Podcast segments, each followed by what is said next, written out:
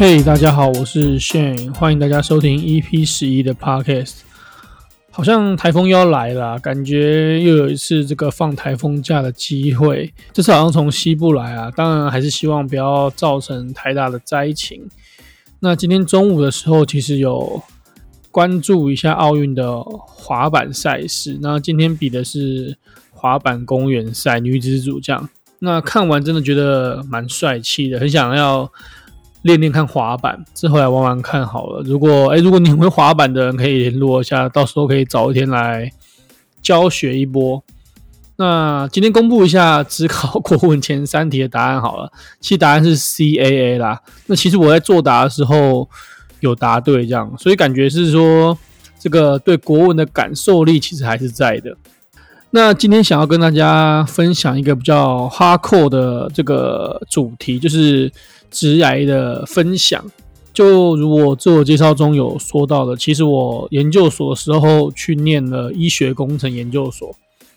那我高中的时候其实就呃是三类啦，对生物其实还算蛮有兴趣的。这样，职考考完之后，我的分数其实有到长庚中医，但我那个时候我想把它填在台大后面了，因为台大感觉就遥不可及嘛。那个时候有一种台大光环的感觉，所以台大还是挺在前面。那不知道当初如果选中医的话会怎样？然后如果诶、如果有医学相关的听众，可能可以分享一下说，诶、如果念中医系生活会是怎样？有没有或者已经在念中医系的有没有中医系的心得分享？那我自己对生物其实一直算蛮有兴趣的啦。然后要直升我们的化工所，其实算非常难啊。我记得那个时候应该要可能前二十趴吧，然后。因为研究所不想考试，所以我那时候就推甄上了环境工程跟医学工程。那我就去选择念医学工程这样。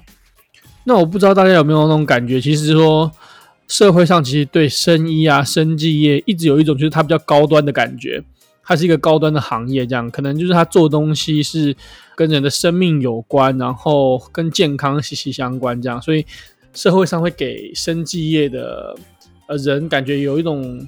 比较高等的感觉，我自己有这种感觉啦。那在学校的时候，其实也会常常听到一些演讲，说：“诶，医材的市场有多大？新药的呃利润有多大？那在美国的呃生技业的待遇有多好？”这样。那其实我有去查一下，就是说美国呃生技业的待遇大概多少啦？如果是博士班的话，可能中位数有在九万美金左右。对，那以现在汇率跟扣税完，可能大概就是一百九到两百万左右吧。那如果是台湾的话，你在一零四可以查到的一些生技业博士，大概可以开到六到十万吧。但是如果是硕士的话，大概都在四五万左右而已。如果你的领域是在药厂的话，以我自己的经验，我会觉得应该会更低一点。那在毕业后，其实我第一份工作就是心里一直想说要找一个学以致用的工作，所以我就找了声医相关的产业。以下就是我真的真实的求职经验分享啦。那在台湾的生医产业，其实整体薪资真的是非常不好，基本上硕士毕业可能很多呃台湾的药厂啊，或是医材，可能就会给个四十几 K 左右而已。那我还有遇过很多是只能给到三十几 K 的，这其实对于工程师是相对低的待遇啦。更何况很多公司其实都还没有在盈利，所以其实在未来对呃员工的待遇的提升上，其实也相当有限呐。那可能唯一比较好的会是说，他们公司可能整个办公的环境比较新降，然后会有一些比较有系统化的。呃，设备啊，或者是制度在里面。那后来其实了解到很多我医学工程研究所的同学也都没有在生技业工作啦，很多其实大部分都是到了半导体去。那甚至有一些是根本没有进去过生技业的这样。那以我一个过来的经验来说，我会觉得生医还是一个相当有意义的领域。那如果真的对生技业相当有兴趣的人，确实会建议可能就要去念到博士班这样。可能生技业需要的研究力确实比其他的领域再高一点点，所以念到了博士，相对是有帮助的啦。而且，如果是真的对声音有兴趣的人，其实念到博士班应该算是进可攻退可守，这样还可以。如果你业界不想要做了，你可能还可以去学术单位，就是做研究这样。那这边讲的纯粹就是我个人的想法，因为毕竟我自己只有念到硕士班嘛，我自己也没有念过博班，所以也不确定说博士班的呃流程是不是会非常辛苦之类的。那再回到工作的部分，其实，在台湾，呃，如果你去找外商的药厂或者是医材厂，其实相对待遇又会比台湾的公司再更好一点。但是这些呃外商的药厂跟医材厂就很少否工程师的职缺，大部分都是业务代表或者是呃临床研究的职缺。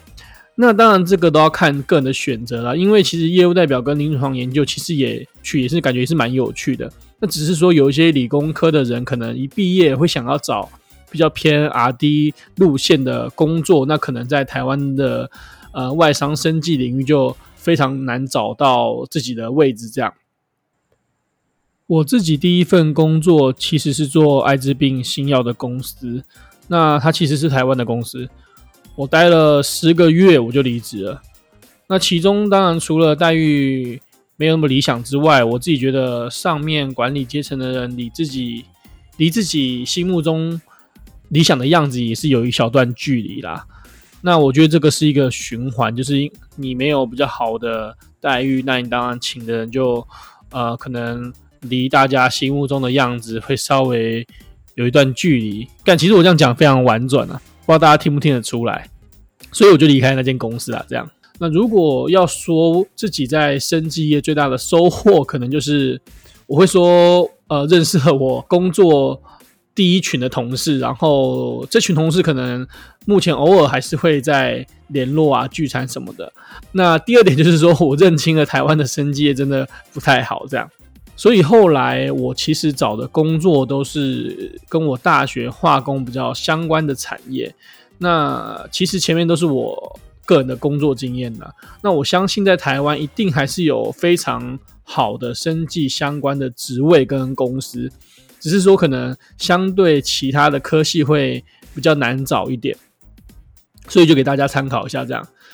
那其实我身边还是有一些朋友，他们其实是在生技产业工作很久了，然后之后应该也可以找一集来请他们分享一下自己工作呃那么久的心得。这样，那我自己其实蛮喜欢这种职业分享的主题啦，因为毕竟每一个人不能说去做。几百份工作去了解每个行业，这样，所以如果能够透过呃分享跟访问啊，就可以了解到不同的行业，尤其是说又可以了解到差不多年龄层目前在职场上的呃工作的状况等等，我觉得其实蛮有趣的。那如果你是刚毕业的大学生，然后想去生技业，或是呃对生技业未来的呃职缺有一点疑惑的话，都可以来私讯我这样。那今天就到这样吧，拜拜。